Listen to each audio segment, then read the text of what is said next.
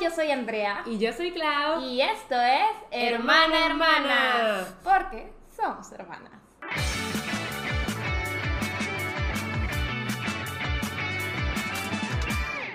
Eh...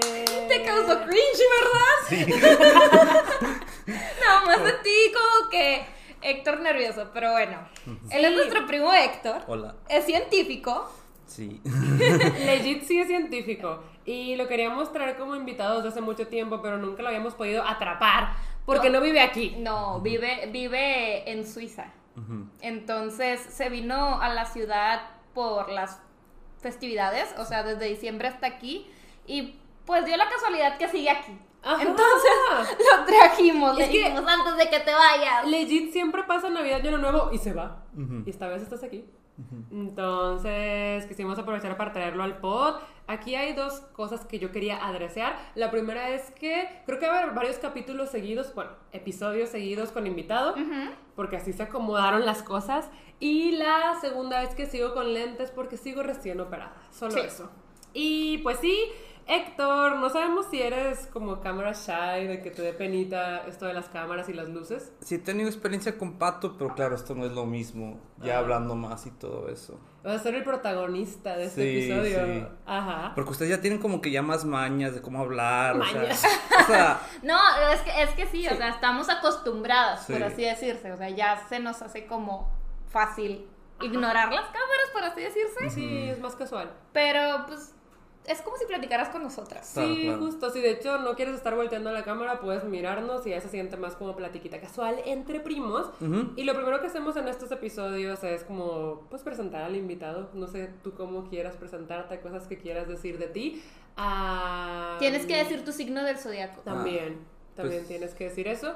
Y pues luego ya desviamos la plática, porque Legit siempre nos cuenta cosas muy interesantes de lo que Sí. hacen, entonces por eso lo trajimos, porque son cosas que hasta nosotras nos costaría como explicar. me lo contó así, pero no sé si lo estoy explicando bien. Exacto. Es que es, sí, o sea, de verdad, cuando decimos que es científico, sí es científico. Eh. Bueno, es ingeniero, pero como que se especializó en una rama muy, muy interesante.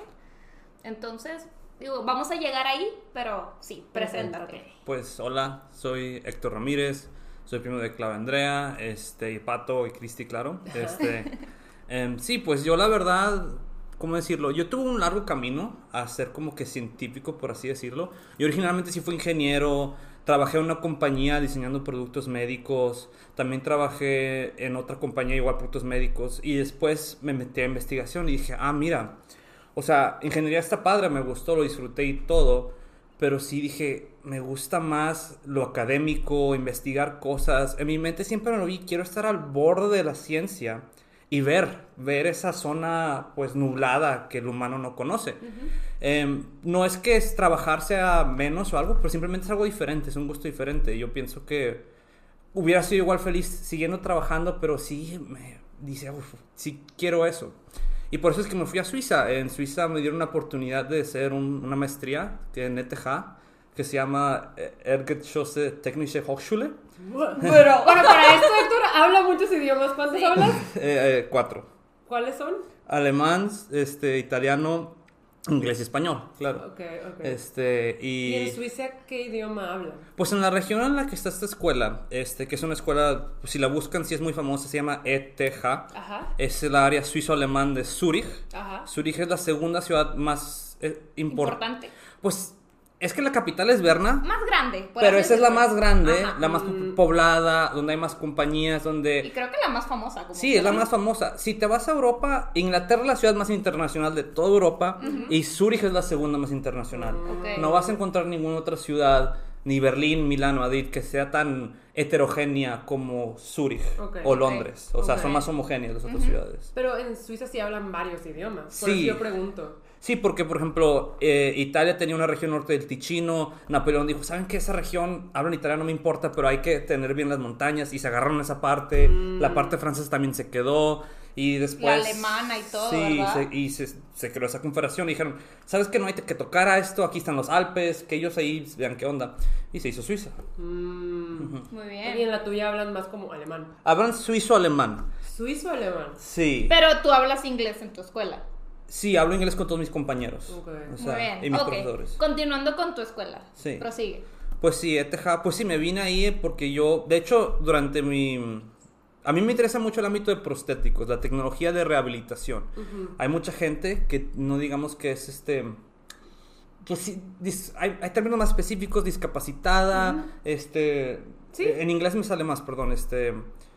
Pues que tiene dificultad en vivir su día a día Ajá. y el, el punto claro no es excluirlos de la sociedad, pero integrarlos a que sean parte de la sociedad. Y eso es lo que me, me- nos enfo- me enfoqué mucho en mi bachelor, en mi, en mi universidad.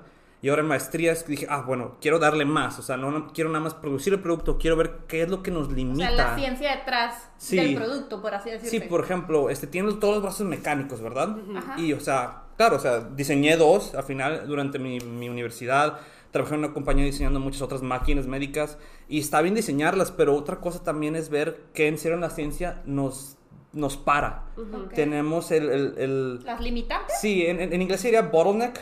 O sea, eh, ya donde se, se, aprieta, tensa, se aprieta. Porque el bottleneck es justo que se aprieta. y ya no Sí, puede- el cuello de botella. el cuello de justo. Y sí, y ahí fue, la verdad es que ahí en ETH sí, sí ven todo eso. Te das cuenta que sí es el límite de la humanidad. Hay miles de edificios con máquinas inmensas para ver todo eso. Cada salón tiene, o sea, una máquina inmensa de que no sabes qué está haciendo, pero ahí está. Este, sí. Y lo que vi ahí, lo que yo veo es de, de lo que trabajé antes en prostéticos, este, lo que vemos nosotros, en mi laboratorio y todo, es ver lo que es el bottleneck de los prostéticos en términos de darle un sentimiento humano al- a un robot, a, un- a una prótesis robótica. Por ejemplo, nosotros podemos agarrar una botella y sentimos todo, el volumen, la fuerza, la presión que te da de vuelta, los puntos. Pero si una persona que es este Que tiene, que tiene una amputación o le falta de upper limb este, amputation, Ajá. este, le falta eso, nosotros lo que vemos es cómo mandarle señales a su cerebro para que devolverles esa O sea, percepción, como que sientan. que O sientan sea, que exacto. no solo puedan agarrar la botella, sino que Sí. sientan como... oh. O sea, to- ok, qué interesante. Y, y si hay avances, muchos con eso, ¿no? Hay muchos avances porque hay muchos reportes de mucha gente que tiene prostéticos de piernas, de brazo, de cómo viven en miedo. Mucha gente vive en miedo de caerse por el mismo hecho de que nosotros lo damos por hecho, pero al caminar y agarrar objetos, el mismo sentimiento del objeto o del piso te da una seguridad al caminar. Te da una, la sensación, sí. sí, te da una seguridad al caminar, te da una seguridad a- Al agarrarlo. al agarrarlo, y mucha gente vive en ese miedo, se caen y también este, tienen que después inclinarse o recaer en movimientos no naturales. Unas personas con muchas personas con prótesis de pierna no se mueven bien al final, aunque tengan una prótesis, y su cadera después termina sufriendo. Si les das después una electroestimulación a través del nervio para el cerebro, si hay muchas ocasiones en las que sí los ayuda después a, a poder caminar, a poder agarrar las cosas, sentirse más seguros. Y eso es a lo que yo me dedico. Ok, ¿Y, ¿y cómo llegas a eso? O sea, trabajas, siempre dices como nano, nano algo, nanotecnología o algo así. Sí, o sea, ¿qué, qué es lo que haces? O sea, me- siempre me lo haces comparación como que con las neuronas. Es que yo lo veo de un ámbito muy específico y muy especial también. Ajá. Este, hay- como en cada problema de ciencia tienes, de la humanidad, tienes muchas disciplinas viniendo en medio. Yo, para darles contexto, yo primero fui ingeniero mecánico, después eléctrico, tuve mis dos universidades y después en eléctrico me enfoqué en señales y sistemas. Y eso, pues, en mecánico también se ve, entonces, entonces tenía mucho sentido. Yo siempre fui una persona que, yo decía, me encantan las señales, me encantan las señales de audio, señales de, de eléctricas, y me dediqué mucho a estudiarlas. Y tú dije, ah, pero ¿y las señales de nuestro cerebro? O sea, ¿cómo es que nuestras neuronas interpretan señales, mandan señales para hacer cosas? Y así es cuando me metí. Y al ser ingeniero eléctrico también me metí mucho a lo que se llama ingeniería neuromórfica. Creo que ese, ese es el término que estabas diciendo. Sí, sí, sí. Que eso ya es otra cosa que es básicamente... Oh, es- esto va a durar más, bueno. Dale. Este, dale, dale. Nosotros tenemos los transistores, ¿no? o sea, todos los teléfonos, todos los electrónicos, televisiones, lo que tú quieras está hecho de un trans- a través de transistores. Grandes campos este, de transistores que son mínimos, pero cuando ves adentro con un microscopio es una inmensidad, es una arquitectura súper compleja con millones de componentes. Bueno, digamos que esta tecnología se desarrolló alrededor de los 40, más o menos, pero siempre fue ceros y unos. Por eso es que todos sabemos que las computadoras corren en ceros y unos, ¿no? Todos lo sabemos, sí. No, es como esa lluvia de ceros y Exacto, unos, esa ¿verdad? lluvia de ceros y ceros unos. La lluvia la, que siempre se ve como verde y te ponen en las películas de estoy hackeando el sistema. Y caen puros ceros y unos. Sí, o sea, es, es por eso, porque es un transistor literal, lo puedes imaginarte que es un monito con una palanca que el monito de atrás le dijo cero y él dijo, ok, cero. Y hay mil monitos y al final estos mil monitos es de que añadieron dos números. Se vieron de atrás de que, ah, tú eres uno, yo soy cero, ah, pues me voy a uno. Ah, nosotros dos somos uno. Bueno, vamos a los dos a cero, pero tú al de allá tenemos que añadir, hazte un uno y así te vas. Es un transistor, o sea, monitos que se mueven y dicen ceros y unos. Y así creas una computadora. O sea, poco a poco así te vas, pero creas Hola. eso. O sea, como la mente de una computadora. Sí. Ok. Pero bueno, eso es, eso es otro ámbito. O sea, es- ese es el ámbito que ven, por ejemplo, la gente que es ingeniero computacional. Yo no soy eso. Porque lo que nosotros vemos es que, ok, agarra un transistor y quita el monito. Quita el monito. Ya no es 0 y 1. Este, vamos a, en vez de utilizar ceros y unos, vamos a ponerlos de una manera extraña y diferente. Que alguien un- algún, tiempo se dio cuenta, Carver Mead se llamaba un profesor que se dio cuenta de esto en Caltech, que dijo, oye, si el transistor no lo utilizábamos como deberíamos y en vez lo utilizamos en una región subthreshold, que es este sub, de, abajo del, no sé cómo se dice en español, ¿Qué dijiste? ¿Sub qué? subthreshold. Ah.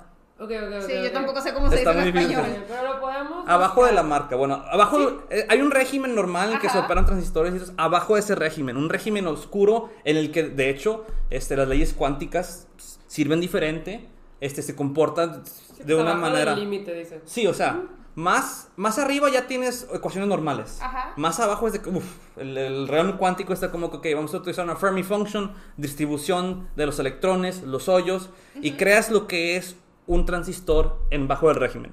Y ese transistor tiene unas ecuaciones muy especiales porque, porque estas ecuaciones son las mismas en las que podemos modelar nuestras propias neuronas. Sí. Entonces, agarra estos transistores que tienes en tu computadora. No los utilizamos en ceros y unos, utilizamos en vez como nuestras propias neuronas. Y entonces estos chips ya no se comportan como computadoras, ¿Normales? mm, sí, normales, o sea, las que utilizamos, pero se comportan como nuestras neuronas. Y las podemos conectar de diferentes maneras. De hecho, esto es muy dado a lo de neural networks ahora, las redes neuronales, este, aprender a través de redes neuronales, está hecho también para eso. Porque nuestras computadoras son muy buenas a darnos imágenes, matemáticas, ver videos, YouTube y todo eso, pero no son muy buenas para todo lo que es este, las redes neuronales, machine learning.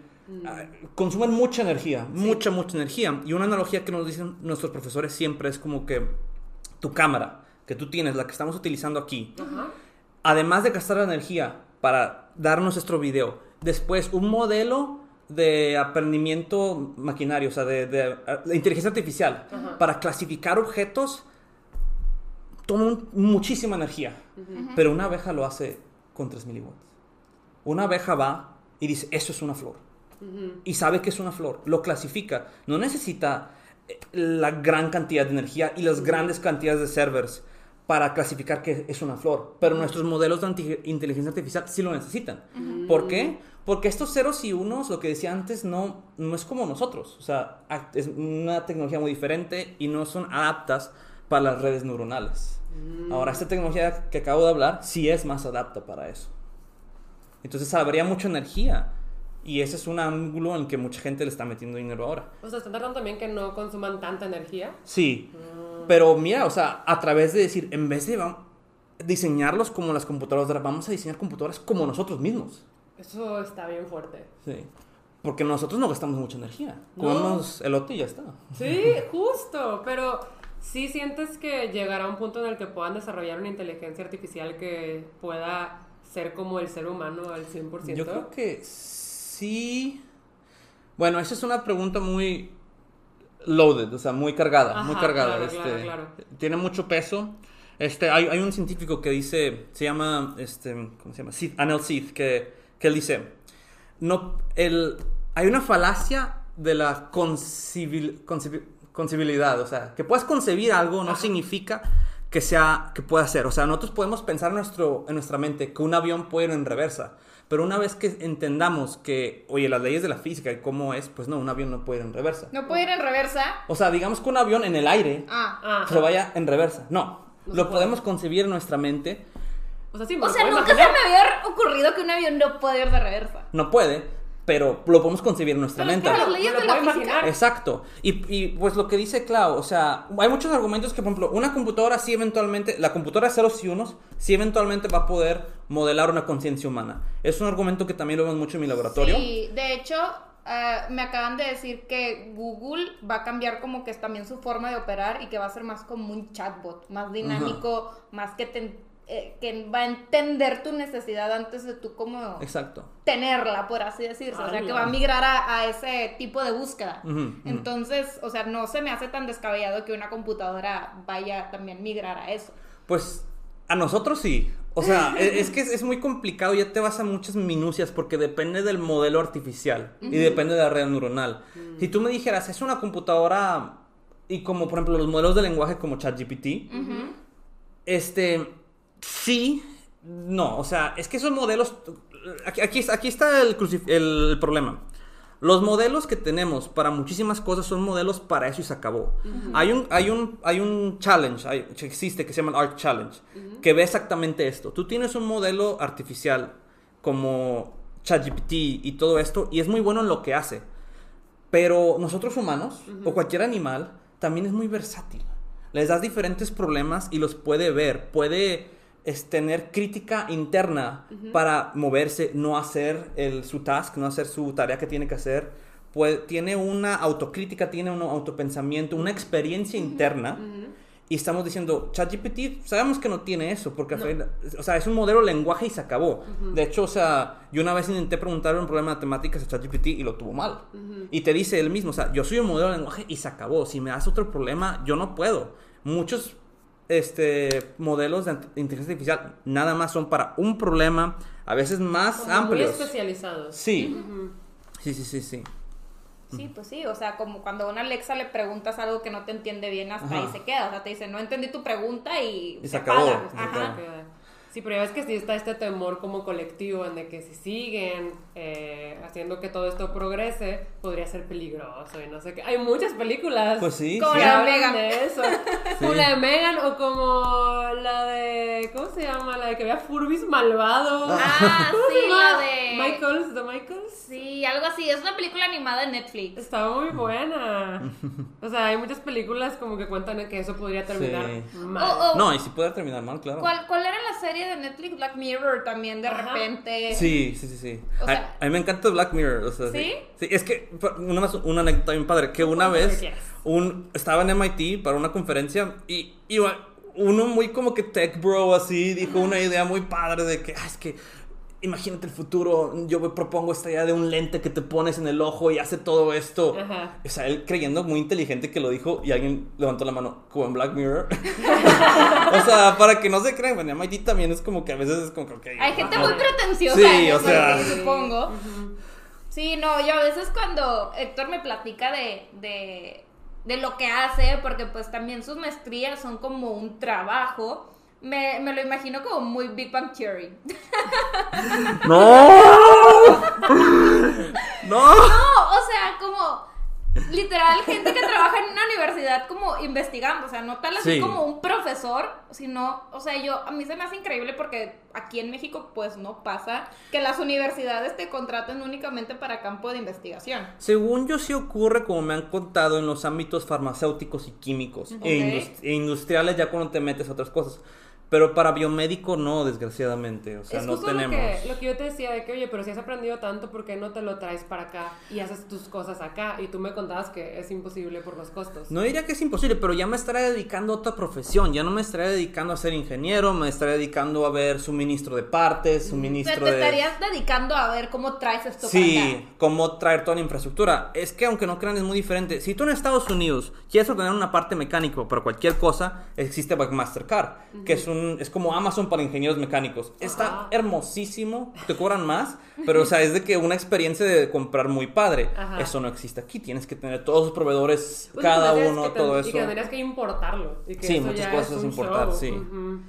Sí, sí, sí. Yo de hecho le digo, es que ¿por qué no buscas acá la oportunidad? Porque la verdad es que lo que está haciendo se me hace muy interesante y, y muy importante. Entonces, me, justamente dices, es que aquí no, no, no hay oportunidades de ese tipo. Y yo, pues, pues, pues bueno, está bien. Pero bueno, continuamos con tu presentación. Este, a grandes... Ala, lo estábamos presentando y dije, ya Sí, no, no, de no. lleno al tema. A grandes rasgos eso es lo que hace, o sea, es, es... Pues ya te estás especificando más en biomédica, ¿verdad? Pues sí, digamos que sí. Pero bueno, cuéntanos más de ti, tu signo de zodiaco, tus hobbies, qué te gusta Sí, hacer en la vida cotidiana. ajá. Para que sea más humano y no un frío científico. Que a veces sí nos dice cosas y nosotros de, ah. No, pero sí es bien cariñoso. Ay, sí, sí nos queremos mucho. Pues es familia, pero sí, Sí. nos queremos mucho. Ellas me bulliaban de chiquito, no sé Eh, qué. mira, Ella vamos, a pasar, vamos a pasar a las anécdotas familiares de chiquitos. No. No, no, no, es Sagitario. Eso no lo ha dicho, es muy Sagitario. Sí, o sea, es una persona que no se queda quieta. Y No es... se queda quieta. Sí, pues también eres mucho justo como de viajar y conocer y siempre estar haciendo algo. Y también es muy inquieto. Sí, pues justo, no se queda Sí, quieta. ajá. Es muy hiperactivo. O sea, de verdad. Ah, cuando viajamos con él nos cuesta como keep up. Sí. Porque él todo el tiempo es de, ¿y ahora qué? ¿Y ahora qué? Yo, ya, quiero descansar. quiero descansar. A nosotros, nos, o sea, hacemos una actividad y es de que, bueno, a descansar. Y él de que, ¿quién va al gym? Y yo, que nadie. Vamos. Tú solo. Vete tú y se va solo al Sí, gym. voy Se va solo. También a veces estamos de que a kilómetros de donde nos estamos quedando y de que, bueno, vamos a pedir un Uber. No, hay que caminar. Y yo, estamos bien lejos, Vamos como a 40 caminar. minutos. No, hay que caminar. Y yo, ¡no! Entonces sí, o sea, pero es muy divertido, somos muy diferentes, pero creo que nos complementamos. También Héctor es quien nos ha enseñado casi todo lo que sabemos de juegos de mesa. Sí, Porque sí, estabas- él nos dio la introducción a los juegos de mesa con el Catán. Ajá, es que siento que obviamente jugábamos los básicos, de que el Clue, el. Monopoly, Risk. Y Héctor ya nos abrió un mundo de que. Sí, de sí, sí. súper diferentes. Nos enseñó a jugar Catán y de- la verdad es que nuestros juegos favoritos son los que él nos ha enseñado. También el de Secret Hitler está súper padre. Pero sí, cuéntanos eso, o sea, ¿te gustan los juegos de mesa? ¿Te gusta la música? Ah, también Este, tocas, te- dibujas. dibujas, o sí. sea, cuéntanos todo eso. Pues sí, o sea, desde muy chiquito me ha encantado dibujar. Yo he dibujado por mucho tiempo, hago ilustración digital. También es otaku. Y soy bien otaku. Eso sí, soy bien otaku, soy bien nerd. Este. Yo allá en Zurich tengo una banda con mis amigos. De hecho, yo me dedico también, como que, trabajito de medio tiempo a organizar eventos musicales en la universidad. Este. Vamos a tener tres este año y pues cool. toco en dos bandas con ellos. ¿Qué o sea, instrumentos tocas? eh, guitarra y saxofón. El saxofón es muy nuevo para mí. Es que si lo tocabas hace un chorro, no sé por qué nunca sabías. Pues no, o sea, en Navidad solo tocabas la guitarra. Pues sí, porque mi papá me ponía a tocar. Su Sí. papá lo ponía a tocar la guitarra. Y yo como que no. Y también estás en clase de canto, ¿no? Ahorita sí, sí, porque nuestra cantante se va a ir y dije, pues, pues vamos a intentar, Voy a step in. pues vamos a intentar a cantar Corazón Partido en Zurich a ver qué les gusta a los suizos. O las de mi sobrino Memo o Molinete Cinema, no sé si conozcan estas. No. No. Yo creo que muchos de público tal vez sí los conozcan porque son más. ¿Dijiste nuestro sobrino? Mi sobrino Memo Ay, yo. es ¿cuál un, es un, Memo? es un, es un cantante que a mí me gusta mucho. Ay, yo estaba. Pero Bacán. estamos hablando de música. Sí, no, sí. Yo, yo dije, de repente me perdí y yo, nuestro sobrino Memo. ¿Quién? Yo no lo conozco. Yo no tengo un sobrino que se llama Memo. Pero bueno, ok, sí. ya, Ese y Molinete no. Cinema me encantan. o Ok, sea, ok, digo, ok. bandas mexicanas que wow, están muy padres. Este, así más underground, aunque yo creo que gente, yo creo que gente de ese público sí los va a conocer. Espero. Ah. Quiero saber, porque yo vengo y nadie los conoce en México y es como Probablemente que nadie acá, los conozca. yo, es Tal vez uno o dos primes, pero es que estos, ellos son nuestros primes. primes. ajá. Ajá. Entonces tú y ellos también, porque eres familia. Sí, sí, sí, sí. Pero bueno, y, o sea, si toca el saxofón, toca la guitarra, desde muy chiquito. Este, también le gusta mucho dibujar, dibuja muy padre, creo que has mejorado mucho con el tiempo. Y pues que También le gusta Brandon Sanderson. Ah, me encanta Brandon Sanderson. Él dice Ah, que, eh, por él Misborn. Él es dice, que sí los conocías, O pero sea, no. yo siento que sí. Pero no, no, nadie te empujó a leerlos. Yo te empujé a leerlos. O sea, pero no recuerdo eso. yo Yo siento que te los sí. regalé. ¿Cuál, cuál fue el primer libro de, de Brandon Sanderson que leíste? Mistborn, ¿no? el primer libro que leí fue Misborn. ¿Y, y qué, qué copia leíste? ¿Quién te dio la copia? No estoy segura. Te la di yo. Ok, es que como Yo- yo ahora, estoy- yo ahora también- tengo las copias blancas de Sí. UK que me compré. Pero te las compraste después de que leíste. Ajá. Yo, yo también tengo en mente que por Héctor leíste Mistborn. Pues puede ser, pero yo no recuerdo. Pero está bien, te dejo adjudicarte el crédito. Gracias. De mi trilogía favorita. pero sí, hablamos mucho de Brandon Sanderson, pero él como que sí está leyendo todo el Cosimir. Y está, lee esto, lee esto, lee esto. Y yo, Sí. espérate, no puedo. Es que Claudia ha pecado porque no los ha leído en orden. Ajá, yo Y estoy "Ay, como que, no. ahora leí este, Héctor, pero antes debías leer este y este y este. Y yo, no pasó. Ah, No pasó. Pero Sí, no. me gustó. Y también una vez estuviste en un club de frisbee, ¿no? Ultimate, sí. Miren, Es que le gusta mucho hacer ejercicio. Ajá. Y se metió a un club de frisbee. Ay, no puede ser. miren, si, si alguna vez terminan en Estados Unidos por alguna razón estudiando lo que sea y no, no tienes una manera de hacer amigos, jugar Ultimate es una muy padre manera de hacer amigos. Es un deporte Sí. muy saludable, la gente es muy saludable y valió mucho la pena. No Sí. tanto porque me gustaba el deporte, pero era gente muy buena. Sí, también estabas en el club de juegos de mesa. Sí, eso también está bien. Mm, Pero eso lo hicimos nosotros para que la universidad nos diera dinero para comprar los juegos de mesa. Ese club no existía. No, oye, es, es inteligente, es clever. También me gustaría que nos, les contaras la historia de cómo conociste a tu novia, porque está bien cliché de película. Está bien cliché. Sí, este, pues cuando yo estaba trabajando en Italia, este, porque se trabajó en un laboratorio ahí por un tiempo, este, nosotros nos conocimos bailando en un club de salsa, o sea, En Italia. ba- en Italia bailando. E- ella visitando de, de, de Suiza. Ajá. Y pues sí, yo estaba trabajando un día con un amigo y dijimos, vámonos a, un- a bailar y pues ahí nos conocimos bailando. Ajá. Este, sí, digamos que es un club de salsa porque, o sea, ya hemos platicado de esto, que ustedes dicen discoteca, club, los términos se confunden. Digamos que es un club de es salsa. que ella dice que no es un club de salsa. Yo le pregunté a tu novia y me dijo es que no era un club de salsa, pero tú dices que sí. Es que yo creo que sí, para, Yo creo que sí. para que nos entendamos de nuestro... O sea, yo viniendo de México con mis términos mexicanos, yo viera eso y dijera, eso es un club de salsa. Ya, pero ella, ella viniendo de... Sí. Ella es de Suiza, ¿verdad? Ese es de Suiza y diría, eso es una discoteca. Ok. Una discoteca normal y común. Ok, ok, ok. ¿Y ponían salsa? Sí, o sea, es que no, digamos que tú, es al revés, o sea, aquí, si nosotros fuéramos a un club, imagínate que pusieran salsa, nada más.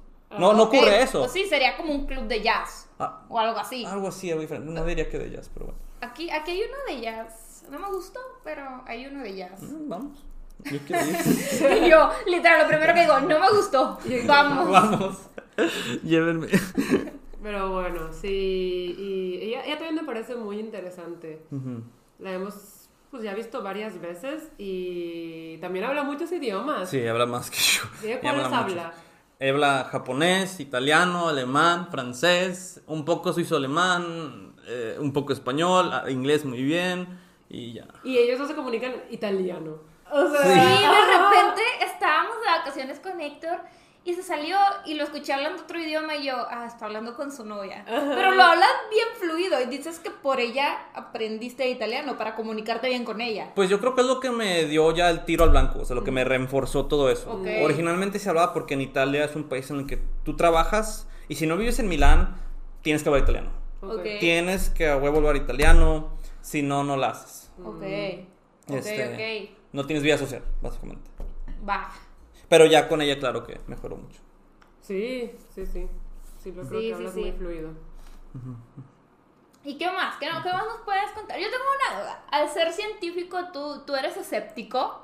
Ya ves que a nosotros nos gustan todas estas cosas paranormales. Ajá. Pero me gustaría saber de tu lado, porque Héctor es de una, una persona muy apasionada, le gusta mucho la ciencia. Yo creo que eh, le encantó mucho también como inculcarla en las personas. A nuestras sobrinas chiquitas o primas les regala de que libros de pequeño ingeniero. Sí, ten, tú también vas a ser ingeniero. Entonces, o sea, le inculca mucho. Entonces, ya sabes, en este podcast nos gusta lo paranormal, nos Sí, gusta sí. lo astral. no- o sea, sí creemos en todas estas vibras. ¿Tú, ¿Tú qué piensas de todo este mundo paranormal? Yo voy a dar un gran disclaimer primero. no, es, no es que quiera que sea cancelado ni nada de eso. Yo lo entiendo como un ámbito humano. Ajá. un ámbito humano, una verdad humana de nuestros miedos, nuestras emociones y todo eso, le doy su lugar. Claro que como científico, desgraciadamente... Ay, Hemos vuelto. ok, Ok. te quedaste en que tú lo ves humano, pero... Yo lo veo en algo humano, pero desgraciadamente si le indagas, si buscas, si ves como muchas cosas paranormales son, digamos, probadas por la ciencia. Los aliens sí lo dejo un caveat ahí, en una esquinita, no hablemos de eso. Pero cosas paranormales, cosas que la gente, como proyecciones astrales o muchas otro tipo de cosas, si hay explicaciones científicas, si hay muchos papeles de documentación, Como sí hay- lo de que se te sube el muerto, ¿no? Pues ¿Qué es eso, eso? es O cuando sea, tienes cuando- parálisis del sueño. Sí, del sueño, o también gente que se proyecta astralmente, gente que ya no se siente en su cuerpo. Hay muchos científicos que reproducen esas condiciones que, te- que sentimos nosotros, que son paranormales, espirituales, astrales, con experimentos, con drogas, con diferentes procesos, con hasta alucinaciones. Este, yo creo que algo que hay que entender mucho es que algo que te enseñan lo primero en neurociencia es esto, que y eh, hay un circuito canónico de lo que vemos. Lo, lo escribió Kevin Martin y Rodney Douglas, que de hecho son los que fundaron mi instituto en el que trabajo. Nuestra visión nos da 0.06% de lo que viene para crear nuestra experiencia visual. Ok. 0.06%. ¿Qué significa eso? Que todo lo demás que vemos es una imagen creada de nuestro propio cerebro. Es una experiencia creada, inferida de tu cerebro. Tú lo ves muy claro porque tu cerebro ya es muy, muy bueno en crearte esta realidad. Pero la verdad, las señales que vienen de ondas electromagnéticas, que son luz a tus ojos, no, te- no afectan mucho tu cerebro, afectan muy poquito, o sea, no le están dando gran peso. Tu cerebro crea tu realidad con un mayor peso. ¿Qué significa eso? Que si tú ves algo, si a ti te pasa algo, efecto Mandela, lo que tú quieras, o sea, normalmente tu realidad es tu cerebro, es tu cerebro que, le- que un circuito anda funcionando mal, algo pasó, o sea, es que aunque no lo creamos, no damos al cerebro el crédito que se merece. Nuestro cerebro trabaja mucho. O sea, lo damos por sentado. Lo damos por sentado, pero nuestro cerebro trabaja mucho para crearnos nuestra realidad. La realidad de pensar que somos un ser viviente, este es mi cuerpo, tengo una narrativa de historia de, de quién vida, soy, de mi vida, yo soy Héctor Ramírez, yo soy Clau. Nuestro cerebro tiene circuitos que se dedican a eso. Cuando tenemos una proyección astral, ese es ese circuito que tu cerebro que te está intentando crear tu cuerpo, decir, yo estoy aquí en mi cuerpo, eso no viene gratis. Ese circuito tu cerebro lo da. Eso deja de funcionar. Ah, siento que estoy en una proyección astral, siento que estoy afuera, no estoy en mi cuerpo. Y muchas cosas se pueden explicar así. Ok, y entonces nunca dirías que te ha pasado algo paranormal. No, no diría eso. De O sea, verdad, no. que me han, pasado, me han pasado tantas cosas que digo, bueno, ok, puede que algunas tengan explicación científica, pero a veces no me explico. O sea, cuando un grupo colectivo de gente ve lo mismo, Ujú. Eso como si cada cerebro es una realidad propia. Porque aunque veamos lo mismo, mucha gente, es que Es la sugestión. es la sugestión, tenemos los mismos errores, tenemos las mismas fallas, tenemos... Sí, o sea... Sí, o sea, sí, me, sí entiendo, eres científico. Ajá, entonces está difícil. Es, es que creo que es algo muy interesante de los científicos, o sea, que siempre tratan de buscar el porqué Exacto. de las cosas. Exacto. Sí, sí, sí.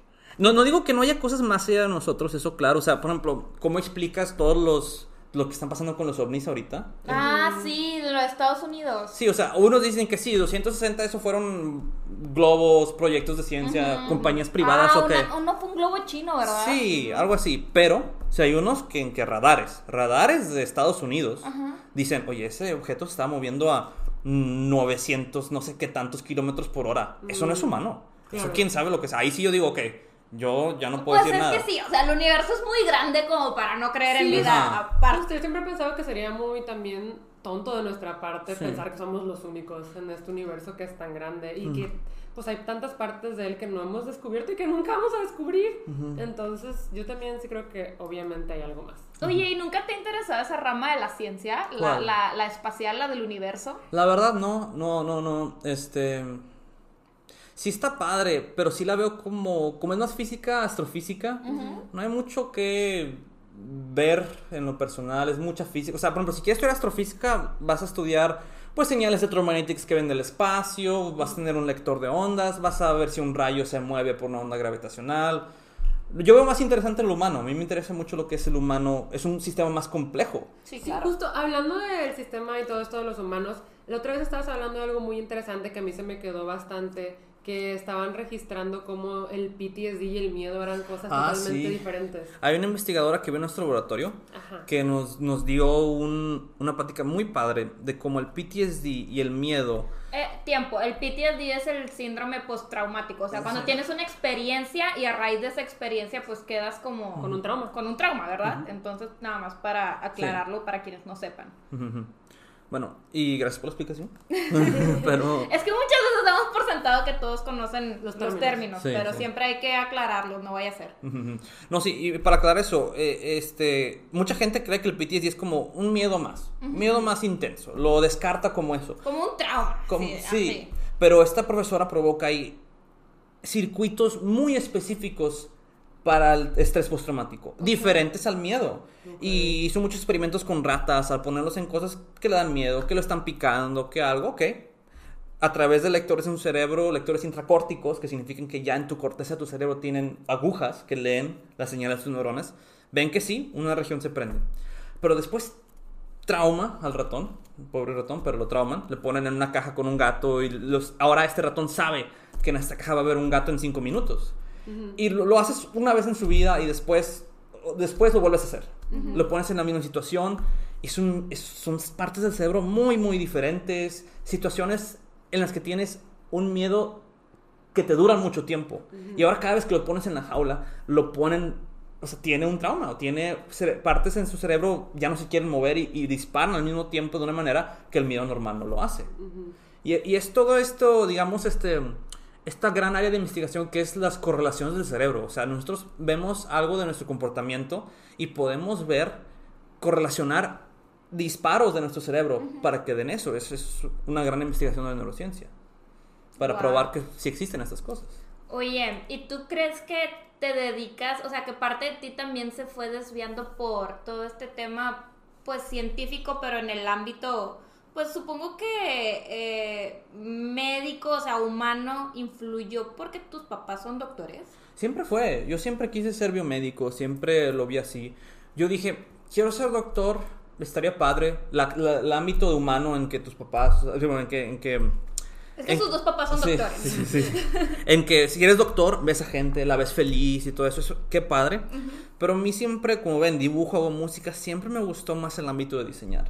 Diseñar máquinas, diseñar algo. Yo siempre fui alguien que es crear. Sí, yo también, es lo que yo, Es muy creativo. así, yo también siempre he sido de crear, pero yo sí me fui más a humanidades por Sí. completo y tú pues a otra rama de, Ujú. de esto de la creación, pero también eres muy artístico. Ujú, ujú. Pero ajá, sí, siento que en eso somos un poco afines, que siempre ha sido como crear.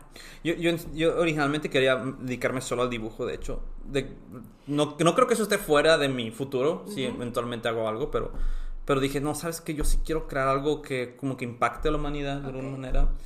mm, Es como que Gerard ayude. Way. Como- Gerard Way es el cantante de My Chemical Romance Ajá. y él se quería dedicar a hacer cómics.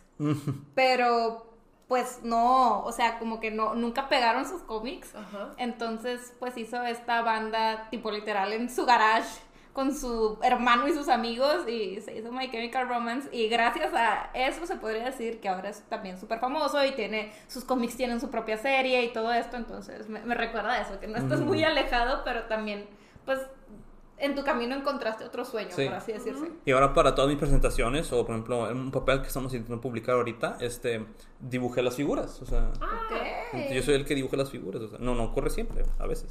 Sí, qué cool. Entonces, ¿sí crees que tus papás, o sea, que, que tus papás, viendo todo, lo, todo el día lo que hacen, influyó en que tú dijeras de que, ah, me interesa lo humano? Sí, Pero claro. lo que está de la ciencia detrás Ajá. de lo que hacen. Ujú. Ok, ok. No, sí, claro, siempre. Yo, yo, porque yo pensaba que de chiquito ibas a ser doctor, Sí, yo honestamente. también pensaba. Yo también, pero sí hubo, como siempre me gustaba dibujar y todo eso de crear y lo mecánico, las computadoras, todo, yo dije, pues, ¿sabes qué? Decido dar ingeniería. Pero de hecho, o sea, si tuviera que volver a empezar, hubiera estudiado física o matemáticas o nada más ingeniería eléctrico, porque digo, aunque está padre ingeniería y todo, si quieres ir a la academia, hay, hay caminos más fáciles, ¿saben? Hay caminos más fáciles. O sea, no, no que la regué, o sea, igual digo, estoy no, bien. igual estás en donde estás y te gusta. Sí, sí. Pero sí, ¿cómo decirlo? Hmm. Al final te das cuenta que el mundo es diferente y las escaleras son diferentes. Claro, Sí. sí. sí, sí, Y ahorita, o sea, ¿qué es lo que sigue? Porque ahorita estás en Monterrey, pero Sí. pronto te vas a ir y ¿qué, qué sigue? ¿Qué proyecto? ¿Qué vas a hacer? Pues yo me acabo de graduar, este, y ahorita estoy viendo con mis profesores cómo sacar dinero para el doctorado. Porque Suiza no le gustó el tratado con la Unión Europea, ya no les dieron dinero para hacer trata- tratados de ciencia. Pero estamos intentando publicar este, un proyecto con el que está trabajando con ellos, dos de hecho. Y ahí a ver si conseguimos dinero para mi doctorado. ¿Y de qué son los proyectos? Pues el primero fue eso mismo, este, que yo creé una red neuronal neuromórfica en la cual recreábamos el- la capa 4 corteza somatosensoria del cerebro, que es la capa que nos da el sentimiento de agarrar las cosas. Ok, lo que nos ok, contabas ya, al principio. Sí, o sea, creé un modelo para después, ¿sabes qué? Decir, si yo te mando señales a través de tu, de tu nervio, ¿cómo te damos esas señales? Esa señal va de tu nervio a tu cerebro. Ok, vamos a recrear esa parte del cerebro y vamos a ver si le mandamos cosas que ocurren. ¿Y, y eso cómo se manda? O sea, ¿son con estímulos o si Sí. tienes que conectar algo al cerebro? Pues puedes de todas las maneras. o ¿Cómo? Esa, ¿Sí? hay, hay- hay mil opciones. Ok. La, la opción que vemos nosotros es en tu, este, en tu húmero, Ajá, este, ahí tienes un, un nervio sí. que se llama el Lemniscate Pathway, que va hasta tu cerebro. Agarramos ese nervio, le ponemos una, una agujita con un aparato electrónico y ese aparato electrónico depolariza tu axón neuronal. Crea una polarización electromagnética muy rápida, muy muy rápida, o sea, estamos hablando de microsegundos, mil milisegundos. Y de maneras en variar la frecuencia y amplitud podemos elicitar una sensación de tacto. Guau. Mm, Va, va, va. Ok, ese Pero- es uno. ¿Y el otro? El otro es más específico, el otro es simplemente que eh, una vez estábamos diseñando algo, un amigo y yo, y nos salió que un transistor, un diseño para una neurona, o sea, estamos diseñando una neurona con su sinapsis, una- un sinapsis es cuando una neurona eh, se conecta con otra, es, es como esa manera en la que se conectan, esa área. Este, estamos diseñando una sinapsis neuronal neuromórfica, o sea, hecho de transistores, y nos salió a nosotros por nuestro diseño un, una, un, ay, ¿cómo se dice esto? Un constante de tiempo muy favorable, digamos. O sea, Es que no estoy entendiendo la Sí. mitad de lo que está diciendo, pero miren, suena muy interesante. Muy o sea, simplemente creamos una neurona muy padre en transistores, o sea, en un chip. Creamos una neurona muy padre, muy Pero ¿cuál- adapta. ¿Cuál sería la función de esta neurona? Pues modelar muchas neuronas. Por ejemplo, tenemos neuronas en tu cerebro que, que disparan por largo tiempo. Ajá. No siempre ocurre, la mayoría dispara en milisegundos y se acabó. Pero hay neuronas Que se tardan. que se tardan o que disparan y se quedan ahí por mucho, mucho largo tiempo. No, y eso todas- hace que nosotros nos tardemos en reaccionar. no yo diría que esto es algo más nivel... Estamos hablando de un engrane en una máquina gigante. Ok. Un engrane O sea, no chiquitito. lo percibimos. No lo percibimos. Esto es algo más... Pues sí, no, o sea, eh, cuando nos, nosotros lo que hacemos al ver o cualquier cosa es que integramos información. O sea, oímos e integramos, procesamos y actuamos. Puede que esas neuronas sí nos dejen explicar por qué dices, oye, nosotros hacemos y vemos cosas en tiempos muy largos, pero nuestras neuronas son súper rápidas, ¿qué onda? Y puede que estas neuronas hizo una explicación para procesos más largos, que digas, uff, este neurona sí explica memoria a un plazo más largo o integración de algo a un plazo más largo. Hay otras maneras de crear esta integración larga para no meterme en, en minuciosidades. Lo que dije aquí está un poco mal, pero bueno. Ok, entonces ahorita estás buscando como dinero para un doctorado, pero también estabas como buscando algo en Chicago, ¿no? Pues sí, sí, espero que, Que también se dé. que también se dé, veamos, este... O sea, Ahora sí sería más como Big Bang, trabajar en una universidad gringa. Pues estaría padre, pero no como Big Bang. No, por favor. No, por favor. Este, yo, yo, yo no sé, pero mira, desde su lado entiendo que Big Bang es su referencia a nosotros, pero nosotros lo que vemos más real es... Ofensivo. Un poco ofensivo también, pues, no sé, hay gente que la ve como una serie misoginista y yo estoy de acuerdo Ah, con sí, eso. sí, sí, no, no, no, no, sí. no, o sea, Eso- aparte de eso, yo nada es como las personas que trabajan en una universidad, Sí, hasta sí, ahí. sí. Sí, no, no, no, no, no me quiero meter a esos temas porque si es una serie muy antigua, no creció Sí. bien, o sea, no, no, eh, ¿cómo se dice en español? O sea, sí, o sea, que, que sus chistes no... Muy arraigada, Ajá. retrógrada. Sí, entonces, Sí, sí. en eso no nos vamos a meter. Claro. Pero, pero sí, o sea, trabajas en un laboratorio de una Sí. universidad. Pero para, de nuestra perspectiva, lo que, la serie que sería como que quisiéramos que nos vieran así, aunque igual nos ponen mala, como que mala ¿La racha. referencia? Sí, es Ajá. Silicon Valley. Ok. Que esos son de unos ingenieros de California. Pero eso sí es más la realidad de los científicos o ingenieros que Big Bang Theory, nosotros creemos. So, es- o sea, porque en Silicon Valley O sea, en Big Bang Theory al final terminan todos con cuatro, to- todos tienen novia, todos se van a casar y Sí, así. Un premio Nobel. Sí, así. Pero Silicon Valley sí es de que inadaptados sociales, o sea, completamente. Es que literal es gente que dedica su vida 100% Sí, dedica su vida investigación. 100% a eso, o sea, tienen un, me encanta porque están trabajando y hay un gong en el que pega cada vez que el Bitcoin es factible de, de procesar por tu computadora para hacer dinero. O sea, cada vez que pega es como que, ah, por fin, y todas las máquinas empiezan a hacer Bitcoin.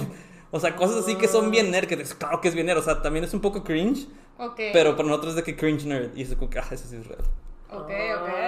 Va, va, va. ¿Y tú sí sientes que cuando estás como en un proyecto se te va el tiempo, todo el tiempo ahí?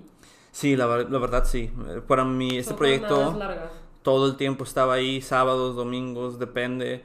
Este, es que la verdad es que trabajar en investigación es muy diferente. Eres tu jefe, 100% eres tu jefe. Ok. Depende del laboratorio, claro, pero 100% eres tu jefe. Tú lo único que tienes que llevar es tu, o sea, tú cada mes pones, yo voy a hacer esto, esto, esto, y vas a ver a tu profesor a final de mes y te está diciendo, oye, ¿lo hiciste? Y es como que, sí, sí lo hice, y que, ok, y ya no te molesta. Ok. Tú eres tu jefe, haces lo que tú quieres y... Tú manejas tus tiempos. Sí, claro, porque al final del día, pues, trabajar está padre, pero este, al final en una compañía tú trabajas, claro, para la compañía. O sea, tú estás produciendo algo para una compañía que va a producir un producto, o sea, tú no estás por ti solo tanto, o sea, tú estás vendiendo tus, tus servicios. Cuando estás en una academia, tú sí estás yéndote por sí solo, tú tienes que publicar papeles para ti, para que a ti te salgan, entonces es muy tu responsabilidad. Nadie va a estar sobre de ti. Tú tienes que hacerlo por ti solo. Si tú no le das, nadie va a estar venir, oye, no tenemos este para el producto, el cliente lo quiere, no hay cliente. El cliente es el mundo, el cliente es, es tú, si tú quieres sobresalir. ¿Y cómo sabes que vas por buen camino? O sea, ¿cómo, o sea, Si ¿cómo sabes está- si nadie te está revisando? ¿Cómo sabes que, que por ahí tiene que ir la investigación? Pues tú tam- también ahí tú tienes que ser el que vaya con muchos profesores para ver qué Ah, onda. O sea, como validas. Tú los Sí, buscas. tú tienes que buscarlos, tú tienes que crearlos, o sea, sí, tú tienes que tú solo buscar al profesor. Por ejemplo, en mi, en mi laboratorio tenemos como 30 profesores y, Ajá. y yo es buscar a el, el profesor y el otro PhD exactos que necesito para que me ayuden en esto. Ok, O sea, entonces te van revisando y te dicen, sabes que aquí creo que no está bien y te tienes que ir más sí. por acá. Pero ¿cómo decirlo? No es su responsabilidad revisarte, para nada. O sea, eres tú pidiéndoles el favor de que te revisen y que tú te, te lo vean. Eh, eres tú contra el mundo y, lo- lo- y la única manera de ver si estás bien es pues, le- leyendo sus papeles, A preguntando al profesor. eso. Sí, da un poco de ansiedad. Sí me ha pegado eso, la verdad. Y tenemos mucho síndrome de impostor también, claro, porque Claro. crees lo que tú crees no, no va a ir en ningún papel. Pero eventualmente, trabajando duro, dándole y pues siendo inteligente en tus decisiones, yo creo que sí llegan las cosas. Yo, yo la verdad me dio un poco de an- mucha ansia esos últimos meses porque dije, uh, ya no tengo...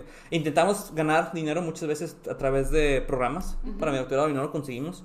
Y dije, uff, qué feo. O sea, ya no, no creo en nada, o sea, no creo que vaya a salir adelante. Pero ahorita ya me dijeron, ¿sabes qué, Héctor?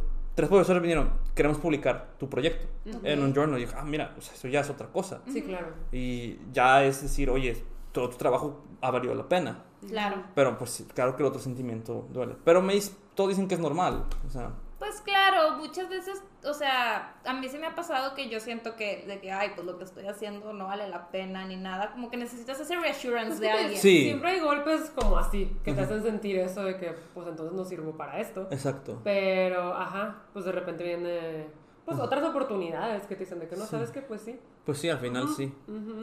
Y me da mucha curiosidad de esto, o sea, dices entonces que tú eres el dueño de tu tiempo y tú Ajá. decides lo que vas a hacer, pero por ejemplo, no tienes que pedir el, permiso de nadie ni la aprobación de nadie para, es que quiero hacer esto. Depende si el equipo que estás utilizando vale mucho dinero. Ok, yo dije Si no, no. Ah, o sea, nomás puedes decir, ah, quiero investigar de esto. O sea, si usas Sí. una máquina carísima de París, ahí te dicen de que aguas. Agua, sí, ¿para qué la quieres utilizar? Este. ¿Y tú para qué? ¿Para qué? Para mis Soy cosas. científico. Pues es que al final eso es escribir un grant, ¿no? Este, no sé cómo se traduce en español. Es una petición, o sea, cuando tú... Mm. Yo, yo para mi doctorado escribí una petición y es un documento de 30 páginas en las, con 100 citaciones que dice, a ver, yo quiero en mi investigación hacer esto, esto, esto, y esto, y esto, y esto, y esto, por esto, de esta manera, con Voy esto, a- con voy a esto. necesitar esto. Y voy a necesitar esto. Mm.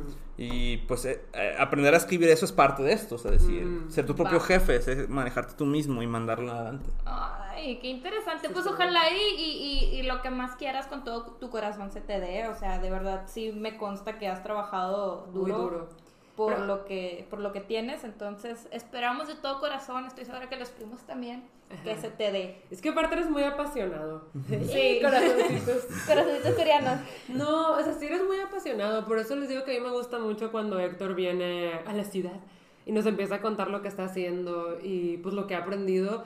Muchas veces también estoy como Andrea de que es que yo no entiendo porque legit yo soy 100% humanidades. O sea, ciencia nada, matemáticas nada. Entonces, a pesar de que a veces me cuesta, pues me parece muy interesante escucharte hablar. Sí, pero no Entonces- siempre fue así. Una, Ah. vez, una vez Héctor fue el terror de la familia. Ah, es que dice el eso, terror dice de que los lo primos. buleábamos de chiquito. Claro que no. Él nos buleaba. Él Te- nos buleaba. Tengo una foto con ellas dos.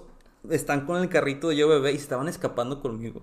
Estaban escapando O sea, conmigo. Pero eh, es que él era, siempre ha sido como les digo, muy hiperactivo, muy activo. Entonces llegaba a cualquier casa y era destruir todo. Sí. O sea, se ponía a agarrar todas nuestras cosas. Él decía, él decía que quería jugar con nosotros. Sí, y las primeras veces le dábamos la oportunidad. Pero nada más se ponía a destruir mi cuartito, que me tardé a armar de Barbie. Porque de no que me ya no puedes jugar poner a conmigo. Batman aparte, ahí. tene- tenemos una prima que es más grande que nosotros y ella ya tenía mangas de que Biel. Ay, esa historia está bien Y padre. entonces estaba bien chiquito. Y de que, yo quiero esto. No. Es que Pero- vio a Edward Elric, Es que yo, a mí, yo las veía a ellas viendo Full Metal Alchemist y yo, qué padre, me encanta Full Metal Alchemist, quiero verlo, quiero hacerlo, o sea, referencia a Winry, Winry, Best Girl, por eso también tal vez me dedica a prostéticos, pero es otra historia, pero es otra historia. Pero todo el mundo nos hemos inspirado del anime de algo. Yo, yo, yo juego tenis por Prince of Tennis. Pero aparte Andrea se burló de mí la otra vez. Yo dije, yo quiero empezar a boxear por el Jake y Andrea. Ridícula yo. La que juega tenis por La que Prince juega of Tennis. Nadie Pero después cosas. no fácil, ¿Vamos a ¿no? boxear? Sí, vamos. Vamos sí, a boxear, sí O sea, quiero. no sé, pero... Vamos. Yo, yo también ir, me estoy. interesa mucho. Vamos al box, sí. vamos al box, ¿por Sí, qué iba a sí, decir? No, eso es lo que ocurrió. Yo venía interesado de que, ah, Full Metal y mis papás veían un poco el anime, como que, ¿qué es eso? Mamá, tus primos están locos, no ves anime, ¿qué es eso?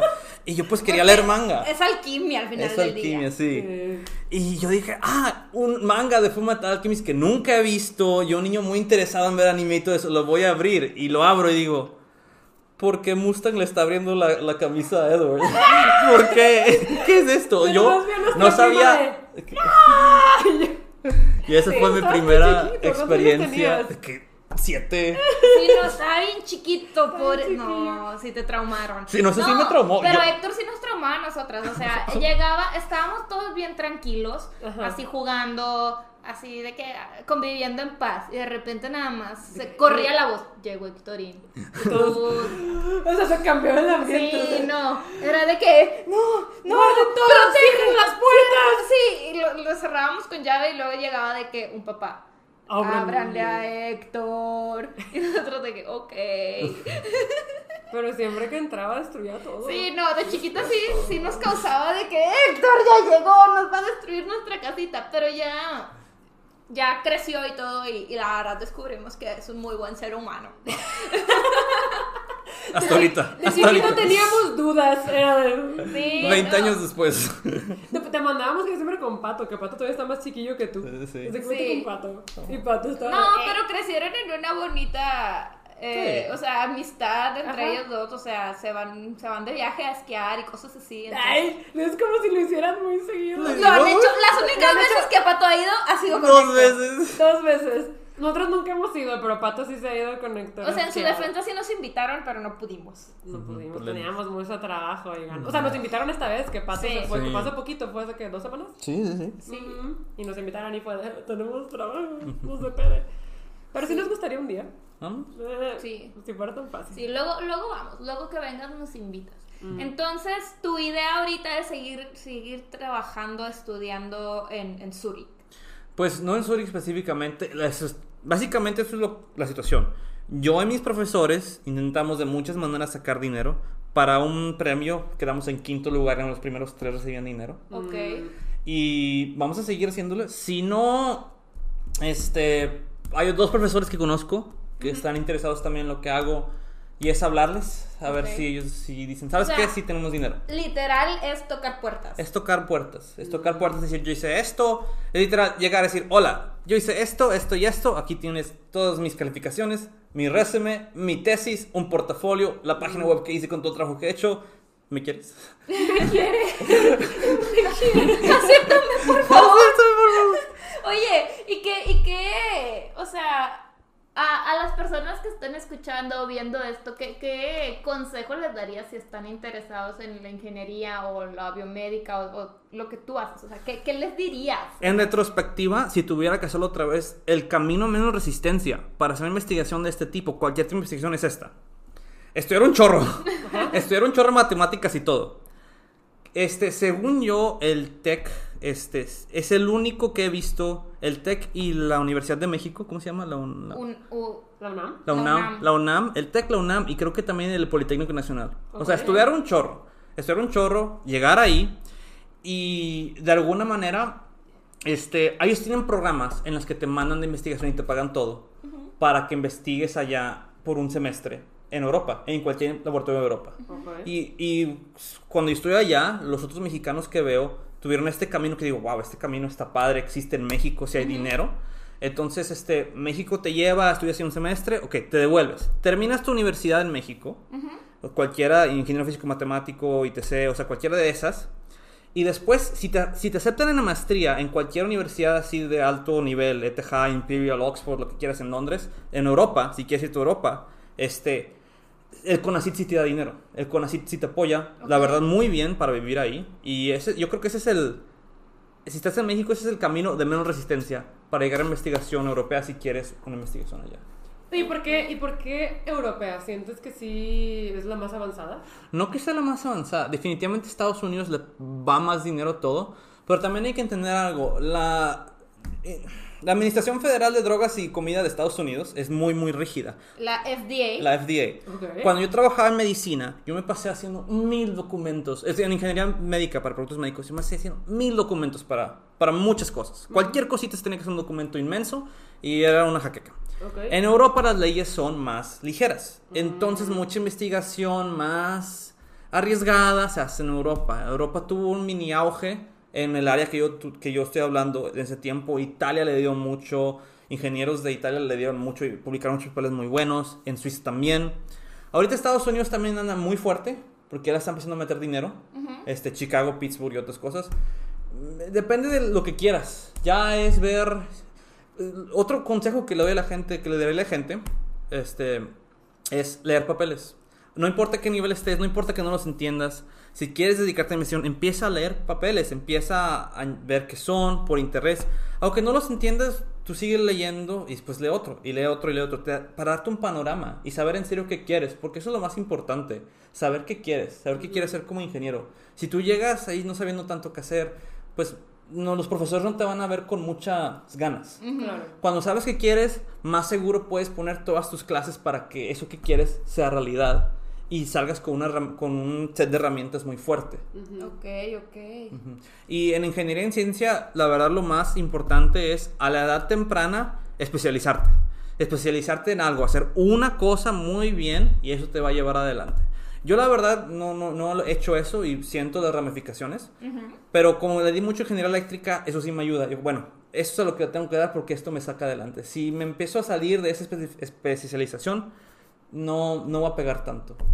Ok, ok. Sí, porque también sería como empezar pues casi de cero. Que empezar casi de cero, claro, Mm, claro. Aprendiendo otras cosas, que pues qué interesante, pero Ajá. necesitas darle lo que ya le sabes. Si dar lo que ya sabes, leer los papeles que te interesan. O sea, si eres muy joven, leer los papeles, ver el panorama de todo lo que existe, ver.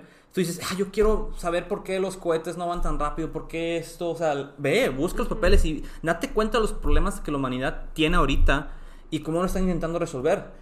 Yo al final, yo creo que por eso sí pegué y al final sí me aceptaron el laboratorio y todo esto, porque dije, ¿sabes qué? Yo quiero ver el problema de por qué los prostéticos robots que tenemos no, no están padres. Tenemos toda una imagen de Marvel y todo eso que están padres, pero ¿qué les falta? Y es eso, algo que les falta muy importante es darles el tacto. Ok, y, y bueno, Es que al inicio del episodio creo que mencionabas de que que no es como un trabajo Ajá, per se. sí. Que lo que Entonces, haces no es como un trabajo. Y ahorita off camera me dijiste que, ah, pues es que si no quieres trabajar, la academia es muy diferente. Y a mí me llama mucho la atención cómo que no es un trabajo si te la pasas trabajando. Y además te pagan. Sí, Ajá. es que desde nuestra perspectiva le decimos que no es un trabajo porque pues mucha gente ha trabajado, ha tenido trabajos, viene de trabajos, gente viene a la academia después.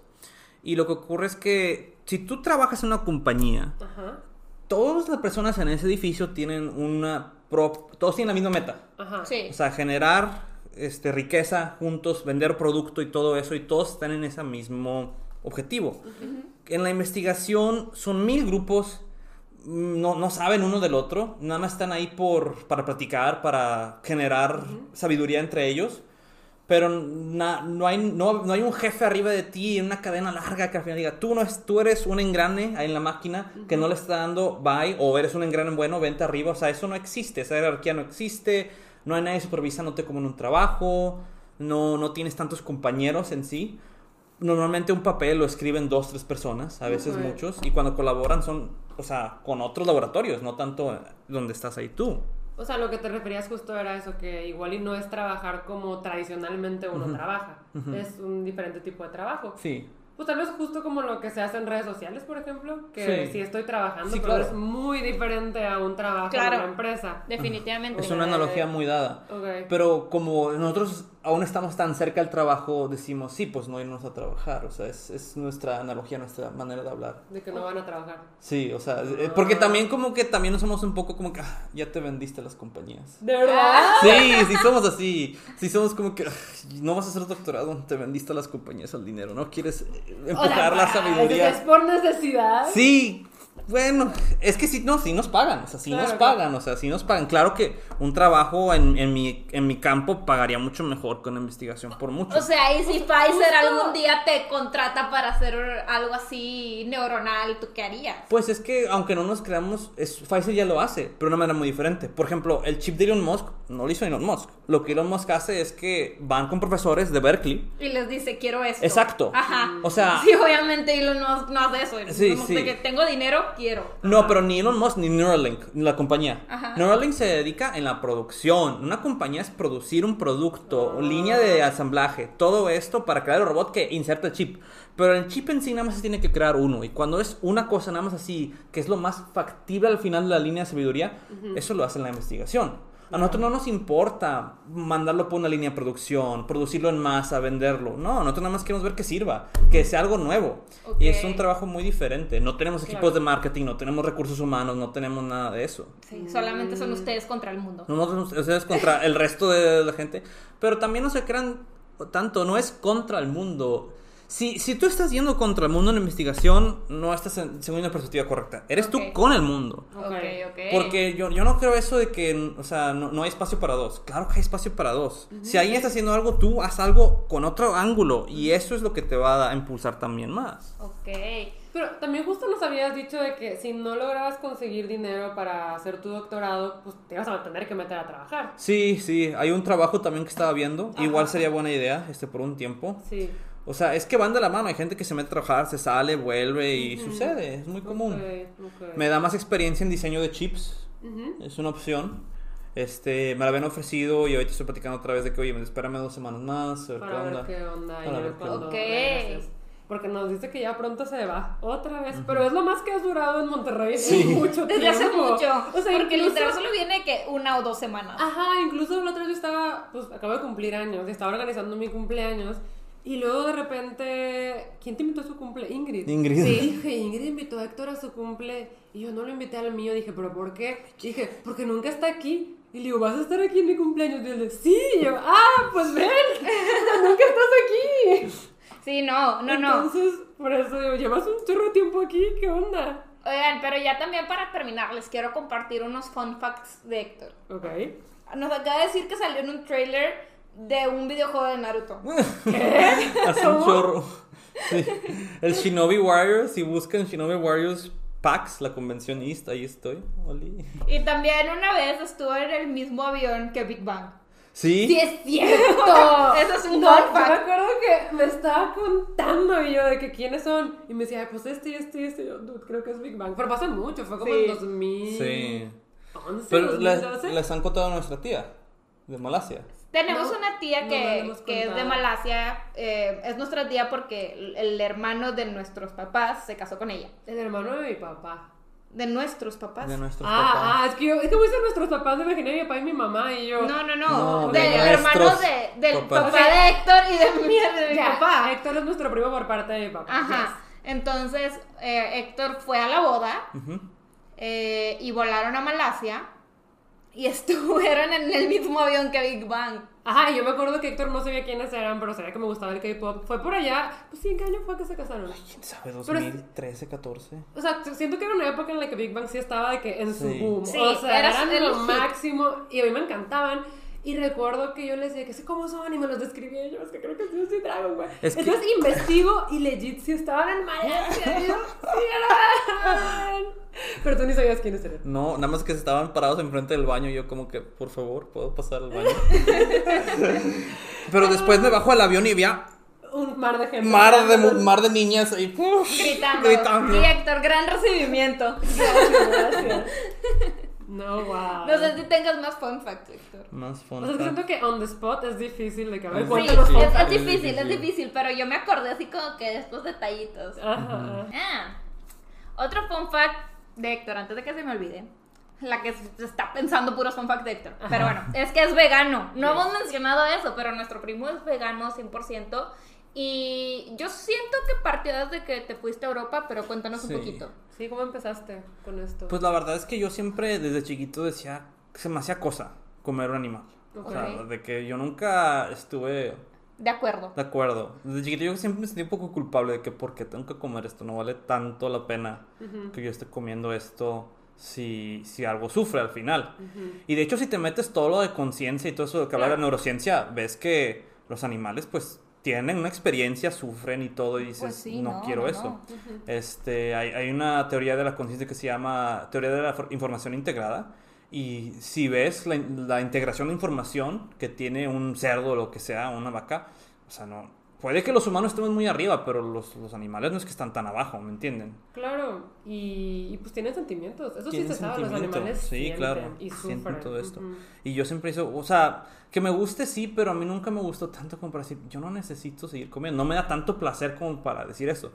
Claro, o sea, ya te puedes meter a mil estudios que dicen que el consumo de carnes, pues se utiliza más tierra con vegetal. Creo que hay un... No, incluso es, o sea, produce mucha contaminación. Mucha Y, y contaminación. creo que a la larga también a nivel eh, salud es mejor dejar. O sea, yo, yo que estudio nutrición y todo esto, eh, creo que si eres vegano, pero de manera informada, no crudo y vegano, así, eso sí estoy súper en contra, pero si eres vegano de, de manera informada, eh, la verdad es que puedes tomar la misma proteína, incluso que mejor calidad que la que te da un animal. Claro, claro, claro. Y checando tus vitaminas B12. Ajá, o sea, todo se puede sustituir, se pero puede tiene sustituir. que ser de manera como muy informada. No sí. creo que puedas decir de que ah, voy a dejar la carne y nada más comas cosas que no Sí. tienen carne, no. O sea, sí tiene su chiste el veganismo. No, y el veganismo es un tema como del que se puede hablar también por mucho rato. Siento que no lo podemos No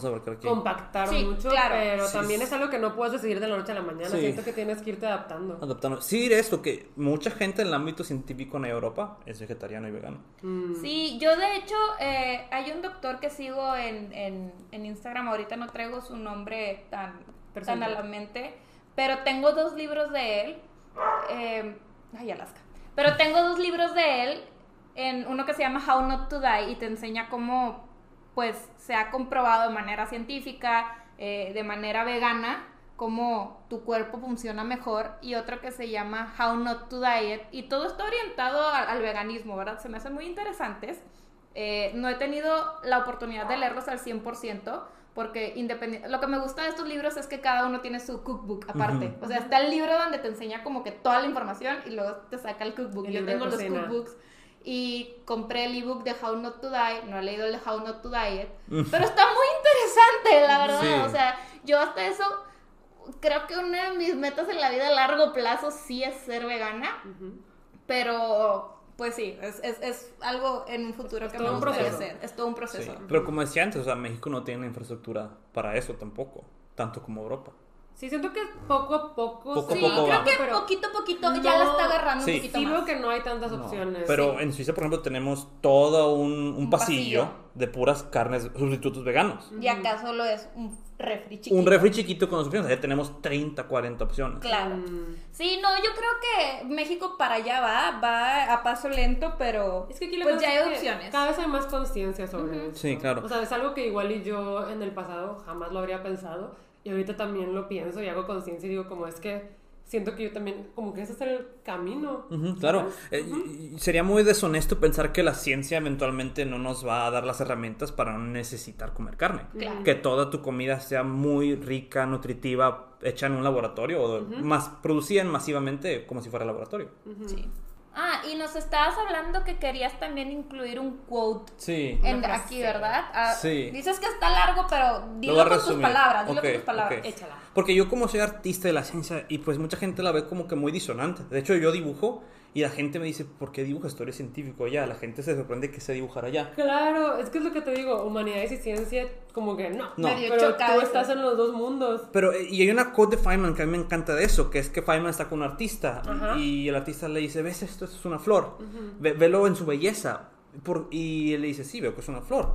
Pero, ¿y qué? Dice, pero ¿por qué lo destruyes? ¿Por qué lo tienes que entender? ¿Por qué no tienes el, el aesthetic de la flor y lo aprecias? Y él de que, no, pues tienes razón, puede que yo no sea una persona tan estética como tú, que le da mucho valor a eso, pero yo no entiendo por qué yo, al desconstruir la flor, verlo en términos de centímetros, en términos de química orgánica, en términos de entender la flor, a un nivel más abajo, más por qué es una flor, por qué es verde, por qué para atraer a los animales es verde, eso no le quita, que yo sepa esto, no le quita a la flor su valor estético, es más, le da más. Eso es otro valor estético.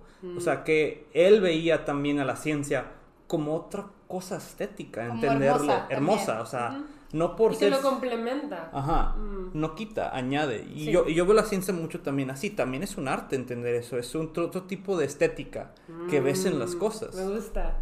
Sí, Wow. me gusta. Ok.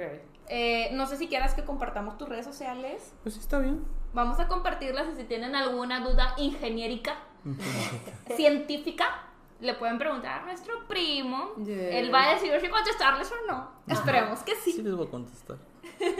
Entonces, eh, aquí abajo pueden ver sus redes sociales. Muchísimas gracias por No, a acompañarnos. ustedes Sí, por invitarme. Qué bueno que pudiste venir, la verdad. Siento que es una oportunidad que no se va a repetir tan Exacto, pronto. no, no, no. O sea, porque si se repite es hasta el año que entra. Y si hay tiempo. Lo vemos porque- solamente en Navidad. Ujú. Este. Y jugamos juegos de mesa. Y jugamos sí, juegos de y jugamos mesa. juegos de mesa. Indeed. Ajá. Este, pero sí, no, de verdad, gracias por acompañarnos. Estamos muy felices de que por fin los premios te puedan conocer, porque sí les hemos contado de ti. Sí, y creemos que es un episodio muy interesante, muy diferente, porque ¿Cuándo? creo que pues en episodios te hemos nombrado. Sí. Yo no me acuerdo una vez que fue que, claro, ah, mi libro de Misbro me lo regaló de que mi primo. Y ya, y él lo puso. Ay, De que no era la edición que No yo era la- quería. Eso sí dijo Clau, eso sí dijo Clau, eso sí dijo Clau. O sea, te lo dije cuando me lo diste. Sí. Es que claro, les gustan las ediciones más static. Más static. Ah, No, pero creo que de Warbreaker sí me regalaste una que sí combina. Claro, porque ya sabía. Oigan, somos Héctor quedó con un PTSD. Ay, Sí, sí. Hay que ser honestos. Cada No, prima pero- me ha traumado. Ay, O sea, claro que claro. no. Bueno, Andrea no me ha traumado. No, yo soy bien cool y la verdad nos gusta mucho el ejercicio a los dos. Eso nos une. Bueno, a nosotros nos une Brandon Sanderson. Brandon Sanderson. Aunque no los leo en el orden que Héctor quisiera, pero no En el orden que Brandon quiere. Sí tenemos una relación como medio... Sí de molestarnos. Sí. Sí. Es que mi lenguaje de amor es causar la ansiedad de la gente. Eh, Sí. Mira, honestamente es muy signo de fuego de tu parte. Sí. ¿De qué? De fuego. Sagitario es un signo de fuego. Ok. Sí, ustedes está- no me van a empezar a hablar de la No, está bien, está bien. o sea. Mira, cada quien su ciencia. Pero Cada miren, o sea, legit, Héctor es la persona más sagitario que van a conocer. Sí. O sea, a mí me dicen un sagitario y Héctor está en la pirámide, desde como Sí. los sagitarios, Héctor arriba. Entonces, él podrá pensar Beto cosas. también. Beto también, pero creo que Héctor aún más. Sí, sí, pero Beto también tiene ese mismo como espectro que, que Héctor de ¿y ahora qué hacemos? Los dos O hacemos artes que marciales. ¿y ahora qué hacemos? Los dos, artes marciales. Los sí. dos están en el Power Ranger verde. Ah, eso sí es cierto, con Jason David Frank, que en paz descanse. Sí, Ay, los sí. dos fueron al Power Ranger verde. Entonces, pues sí, sí, sí.